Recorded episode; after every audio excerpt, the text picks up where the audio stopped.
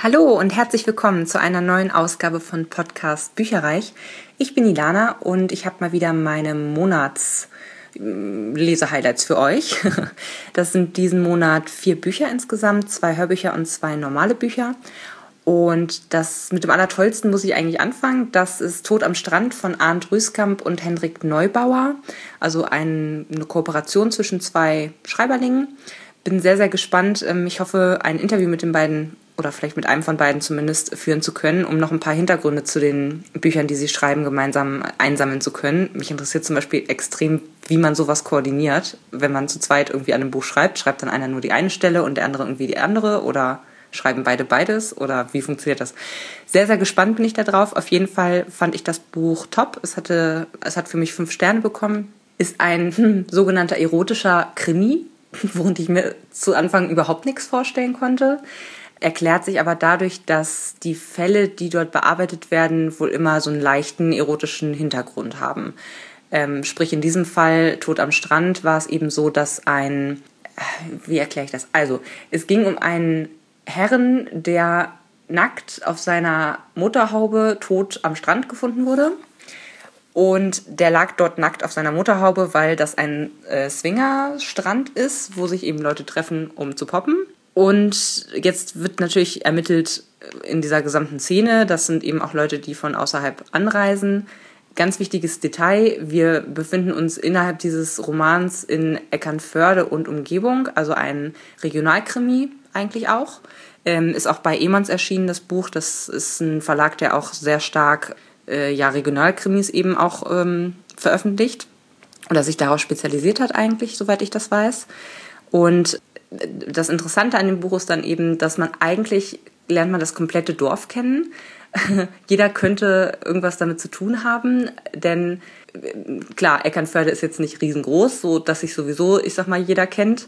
Und dann ist es eben so, dass dieser Tote hat einiges an Dreck am Stecken. Er ist zum einen in einer starken Konkurrenzsituation mit ähm, anderen Anbietern von äh, Fischertouren bzw. Angeltouren wo eben die Bandagen immer härter angelegt werden, weil eben eine sehr große Konkurrenzsituation dann äh, vor Ort da ist und alle sind beinahe davor, Konkurs zu gehen. Der, der, der mit dem längsten Atem und dem, dem meisten Geld auf der hohen Kante überlebt da quasi. Das heißt, dieser Typ ist hoch verschuldet dann ist er auch nicht gerade der sanfteste Mensch, was Frauen angeht. Das heißt, ähm, nicht nur, dass er seine Frau regelmäßig hintergeht eben an diesem Swingerstrand, sondern er, ja, ich glaube, da kommt auch ein bisschen Gewalt in der Ehe vor. Und das heißt, es gibt schon mal mindestens seinen größten Konkurrenten, der eben ähm, verdächtig ist, als auch seine Frau. Aber da sind noch ganz, ganz viele weitere Leute im, im größeren Dunstkreis, die da ähm, kriminalistisch verfolgt werden, sage ich jetzt mal. Und natürlich haben wir auch hier wieder ein Ermittlerteam, was eben durch diese komplette Reihe durchführt. Bislang sind zwei Bücher erschienen. Das eine ist, wie gesagt, Tod am Strand, das ist das erste. Und das zweite heißt Die Schleidiva, habe ich auch noch hier und werde ich mir sehr gerne direkt hinterher durchlesen. Ist jedenfalls geplant so. Und ähm, dieses Ermittlerteam ist zum einen eine betagte Dame, möchte ich es nennen, die Brix, also die Brix. Man sagt die ganze Zeit auch die Brix. Die meldet sich selber auch am Telefon mit diesem äh, Namen. Das fand ich zu Anfang ein bisschen komisch, aber ähm, allgemein das Buch, ich fand es total witzig. Man, man kam rein und ich war erstmal komplett verloren, weil man, wie gesagt, wirklich das ganze Dorf kennenlernt und unfassbar viele Namen da vorkommen. Und dann passiert irgendwas, man weiß gar nicht, ist das jetzt relevant für, für, für den Plot, für diesen Krimi sozusagen oder nur äh, übergreifend relevant und das fand ich zu Anfang ein bisschen schwierig reinzukommen tatsächlich. Aber sobald man diese Menschen alle kennenlernt, findet man die alle irgendwie auf ihre eigene Art und Weise total witzig, total spannend und möchte eigentlich wissen, wie es mit denen auch so, ich sag mal, privat weitergeht.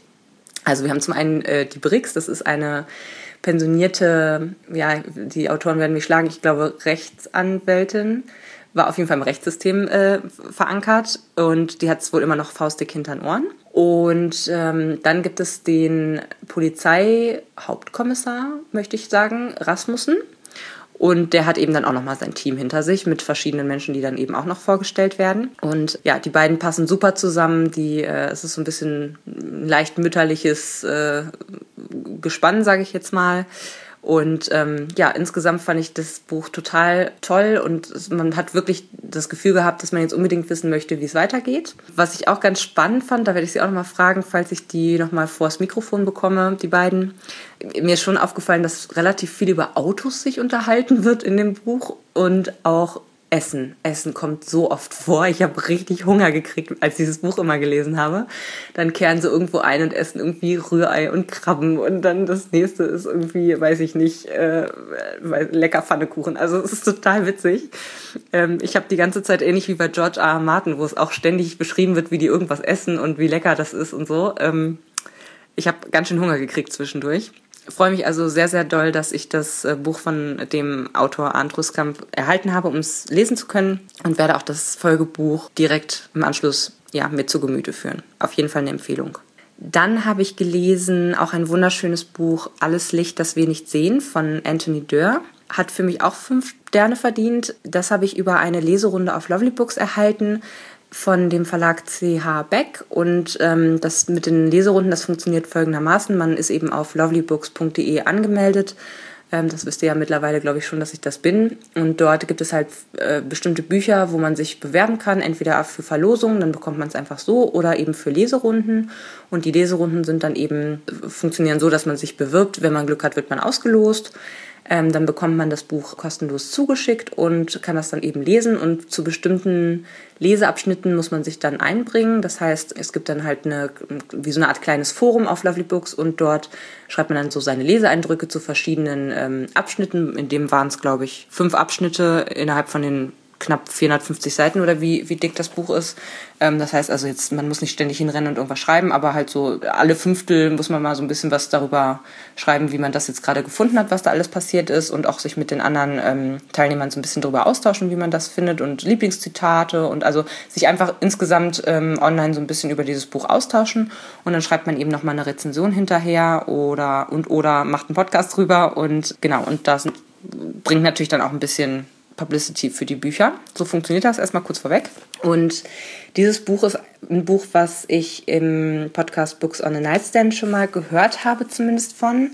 Äh, bei denen ist es, glaube ich, noch gar nicht erschienen. Das sind ja US-Amerikaner und der Autor ist Brite, wenn ich mich nicht irre. Es ist, ich fand es wunderschön, also schon alleine vom Cover ist es einfach eine ganz, ganz tolle Covergestaltung, wie ich finde. Ich finde, das ähm, sieht man auch im Internet gar nicht so toll, wie das glänzt und wirklich auch das, dieses Motto sozusagen mit dem Licht äh, widerspiegelt. Ganz toll ist ein ich weiß gar nicht, ob man das ein historisches Buch nennt, ehrlich gesagt. Ähm, es geht in jedem Fall um historische Ereignisse natürlich fiktive, ist sicherlich ein bisschen vermischt. Und zwar geht es um einerseits um ein blindes französisches Mädchen, was aus Paris flüchten muss, ähm, weil eben der Zweite Weltkrieg ist. Mit ihrem Vater flüchtet sie. Und der Vater hat ein großes Geheimnis im Gepäck. Er trägt nämlich einen von, naja, von, von fünf Vier sind äh, Duplikate und eins ist das Original. Man weiß nicht, wer jetzt was mitgenommen hat. Ähm, aber er trägt auf jeden Fall einen von fünf Steinen. Und dieser, dieser, dieser Stein das ist halt wie so ein, wie, ja, nicht wie so ein, das ist ein äh, sehr, sehr wertvoller Diamant, wird auch Meer der Flammen genannt. Und die Geschichte, die sich um diesen Diamanten rankt, besagt im Prinzip, die Legende besagt, dass wer diesen Stein hat, sollte ihn eigentlich dringend ins Meer werfen, weil ein Fluch auf ihm lastet. Ähm, solange er nicht oder bis er nicht im, im, im Meer gelandet ist, bringt er jedem, der so gierig ist und ihn in seinem Besitz hat, also dem, dem, demjenigen, der ihn im Besitz hat, bringt er kein Unglück, aber allen um ihn herum. Das heißt, derjenige, der ihn hat, ähm, kann nicht sterben, lebt ewig, aber alle um ihn herum ähm, haben Pech, beziehungsweise äh, denen passieren ganz, ganz tragische Sachen. So die Legende. So, und die beiden flüchten jetzt, wie gesagt, aus Paris äh, zu einem Onkel von dem Vater. Und ähm, es ist ganz interessant beschrieben, weil zu, zu Anfang werden natürlich die, die Jahre in Paris so ein bisschen äh, beschrieben und, und wie sie halt langsam blind wird und wie sie dank der Hilfe ihres Vaters langsam in dieser neuen Welt zurechtkommt. Ist ganz, ganz anrührend geschrieben. Und ähm, zum einen dann, wie sie dann äh, ja in dieser, in dieser Stadt am Meer dann angekommen sind, Saint-Malo ist das in dem Fall, und wie sie da so ihren Alltag bewältigt, wie der Onkel so drauf ist. Dann gibt es da noch eine Haushälterin, die ist auch nochmal ganz, ganz anders. Und ähm, das ist einfach sehr, sehr, sehr spannend und super schön geschrieben. Also da waren echt Sätze drin, wo ich hätte fast jeden zweiten, jede zweite Seite hätte ich mir da irgendeinen Satz irgendwie rausschreiben können, weil es einfach wunderschön von der Sprache her war. Und das andere Schicksal, was wir ver, ver wie nochmal verfolgen, ist von äh, einem deutschen Jungen, der heißt Werner und der hat das Glück und das Pech, dass er sehr technisch begabt ist. Also er schraubt da schon mit acht Jahren oder zehn Jahren an irgendwelchen Radios rum und kann die besser reparieren als mancher Mechaniker. Im Selbststudium er ist ähm, äh, Waise, hat zwar noch eine kleine Schwester, aber wird eben von, ja, wird in einem Waisenhaus großgezogen und er hat auch ein ganz äh, hartes Schicksal, weil er einfach dann ähm, zur Napola kommt und einfach in so ein, so ein Heim gesteckt wird, sozusagen, wo er dann ausgebildet und trainiert wird. Und da passieren echt krasse Sachen und du sitzt davor und denkst dir die ganze Zeit so, um Gottes Willen, wie schlimm muss das gewesen sein, wenn man in so einer Situation einfach gesteckt hat. Also fürchterlich. Er hatte aber eben den Traum, dass er wirklich sein, sein, seine Leidenschaft und sein, sein Können sozusagen ausleben kann in Zukunft, was halt in der Zeit überhaupt nicht natürlich oder selbstverständlich ist. Ähm, da ist man eher Kanonenfutter als irgendwas anderes. Und ähm, ja, die beiden oder deren beiden Schicksale kreuzen sich ganz schicksalhaft. Und mehr werde ich darüber jetzt auch inhaltlich nicht verraten. Nur, wie gesagt, es ist wunderschön geschrieben. Ähm, ich bin sonst, wenn man es denn historisch nennen kann, von, von diesen äh, Punkten, die ich gerade beschrieben habe, bin ich, ich bin ja sonst nicht so ein Historienleser, ehrlich gesagt, aber das fand ich richtig toll. Die Kapitel sind ziemlich, ziemlich kurz und das ist alles wie so Momentaufnahmen und die halt eine bestimmte Stimmung vermitteln und ähm, es hat richtig, richtig viel Spaß gemacht. Also ich war auch sehr schnell durch mit dem Buch, weil ich einfach gar, also es hat einen so berührt und man wollte einfach wissen, um Gottes Willen, was passiert jetzt mit diesen armen Kindern im weiteren Verlauf. Also man hat richtig mitgefiebert. Man wollte wirklich, also weil da auch so viele schlimme Sachen passiert sind, man musste einfach zu Ende lesen und musste einfach sofort wissen, wie es weitergeht. Also Top-Empfehlung ist echt eine, ein super Buch gewesen. Dann habe ich noch meine beiden Hörbücher diesen Monat. Das eine, oder sie sind beide auf Englisch, ähm, da ich mir ja vorgenommen habe, ein bisschen mehr Englisch zu lesen bzw. zu hören. Da habe ich das einen, also zum einen habe ich von Juliet Marillier, einer meiner Lieblingsautorinnen, den sechsten Band aus der Seven Waters Reihe endlich endlich gelesen und beendet. Ich hatte ja schon, glaube ich, im letzten Monat sogar auch schon darauf hingewiesen, dass ich da mittendrin bin das Ding, also das Hörbuch ist einfach 17 Stunden lang, deswegen hat das ein bisschen länger gedauert, wurde aber sehr, sehr gut gelesen von Rosalind Landor. Die hat das mit so einem leichten irischen Akzent auch gelesen. Das fand ich total angenehm, weil es ja eben auch in Irland spielt. Ähm, also sehr authentisch. Und das Buch heißt Flame of Seven Waters, falls ich das nicht schon gesagt habe. Ich bin mir gerade nicht mehr ganz sicher. Und ähm, ich würde ihm vier Sterne geben, einfach weil ich, hatte ich auch schon mal, glaube ich, gesagt, die ersten drei Bücher aus der Reihe sind für mich der Kern, um den es eigentlich gegangen ist. Und die letzten drei fand ich insgesamt nicht mehr so gut wie die ersten drei, weil die einfach Bombe waren. Die sind meiner Ansicht nach nicht zu toppen. Deswegen, ich fand es gut. Ähm, es war in sich geschlossen. Es hat auch den allgemeinen Handlungsbogen sozusagen beendet. Und ich bin jetzt aber auch froh, dass ich dann sozusagen die komplette Reihe abgeschlossen habe und da so, so ein Ende für mich habe, ja, wo ich darauf zurückblicken kann. Es ist jetzt natürlich schwierig, einen aller, allerletzten Band in einer Reihe nicht zu spoilern spoilern, aber ich kriege das, glaube ich, trotzdem hin. Es geht um Maeve, ist die, die Hauptdarstellerin sozusagen dieses Mal und ihr kleiner Bruder Finbar. Finbar ist der Junge, der im letzten Buch verschleppt wurde von den Feen. Der ist jetzt ein bisschen älter und Maeve ist eine der Schwestern, die ganz, ganz lange Zeit nicht zu Hause gewesen sind, also in Seven Waters gewesen sind, weil sie früher bei einem Unfall ähm, hat sie sich schwere Verbrennungen zuge zugezogen, als sie versucht hat, ihren Hund aus einem brennenden Gerä Gebäude zu retten. Das heißt, sie hat ähm, sehr verkrüppelte Hände, kann auch viele Dinge nicht alleine ähm, bewerkstelligen und ist auch, also am, im Gesicht ist, glaube ich, nur ein bisschen, also irgendwo an der Stirn noch so, so ein kleineres Feuermal. Heißt aber auch, dass sie eben im Prinzip behindert ist und dass sie halt, äh, sie mag das nicht, dass alle so zu ihr hingucken und über sie tuscheln und sie vor allen, Dingen, vor allen Dingen bemitleiden. Das kann sie überhaupt nicht leiden. Sie hat Wege und Mittel gefunden, wie sie auch trotz ihrer Behinderung alleine zurechtkommen kann. In Maßen natürlich, nicht bei allem. Und ähm, was sie ganz besonders macht, ist, dass sie wirklich diese, diese Liebe und diese Verbindung zu Tieren, die damals eben schon da war, die ist immer noch da. Und das ist, äh, bedeutet, dass sie zum Beispiel im Pferdetraining mit, mit aushilft, obwohl sie sie selber diese, die, den Strick oder sowas kann sie gar nicht halten.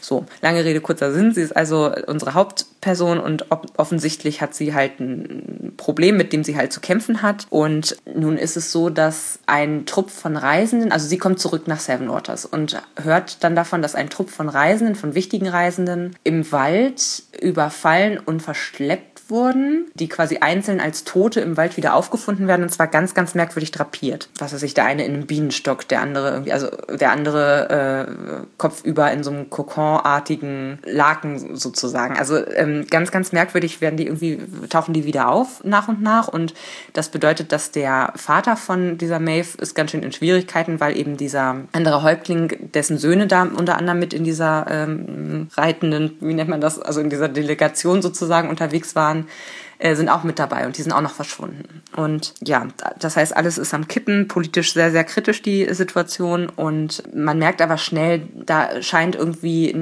einer, ein, ich sag's mal so, ein äh, wichtiger Anführer aus dem Feenvolk scheint da seine Finger im Spiel zu haben. Die Gründe dafür würden jetzt die Vorbände spoilern. Insofern, es ist auf jeden Fall ein, ein epischer Kampf zwischen diesem Feenprinzen oder Feenanführer und dann eben Maeve und Finbar zusammen. In sich, wie gesagt, super cool, hat mir gut gefallen und hat auch alles Sinn gemacht. Ein paar ähm, Twists habe ich schon vorher mir gedacht. Trotzdem waren sie sehr, sehr gut beschrieben und es hat richtig Spaß gemacht. Also, ähm, wie gesagt, vier von fünf Sternen. Ich fand's gut. Und dann habe ich noch ein Hörbuch für euch und zwar Selection von Kira Kaas. Cass man weiß es nicht. Und da bin ich total gespannt drauf gewesen, weil das ist so eine Art Bachelor als Buch. Also der Bachelor kennt man ja vielleicht, wenn man seichte Unterhaltung gerne mag. Ich muss gestehen, ich habe es dieses Jahr 2015 also das erste Mal wirklich mal von vorne bis hinten eine Staffel mitgeguckt mit dem Olli. Naja, also ich meine, das ist halt ein bisschen Fremdschämen, ne? Aber wie gesagt, das ist quasi das, dasselbe Prinzip, nur eben als Buchreihe. Ähm, das war jetzt Band 1 von, ich habe mir sagen lassen, insgesamt fünf soll es geben. Band 4 ist gerade erschienen. Wobei ähm, die ersten drei Bände um die Hauptperson gehen, mit der wir hier anfangen und die Bände 4 und 5 wohl um die nächste Generation sich dann drehen. Vielleicht vorab, wie fand ich's? Ich würde dem Ganzen vier Sterne von fünf geben, weil ich es ein bisschen voraussehbar fand. Also viele, sehr, sehr viele Twists, äh, die hier dann, oh mein Gott, das ist ja schockierend, äh, hätten sein sollen, habe ich leider schon vorausgeahnt. Sowas mag ich auch selber nicht so gerne, weil eigentlich möchte ich das ich möchte lieber überrascht werden, das äh, möchte ja jeder. Äh, und ich fand es ein bisschen sehr lieb. Erkläre ich gleich warum. Gesprochen wurde das Ganze auf jeden Fall von Amy Rubinet. Das war also auch auf Englisch und hat ungefähr acht Stunden gedauert. Mhm. So, wie, worum geht's? Es geht um, es ist eine Dystopie.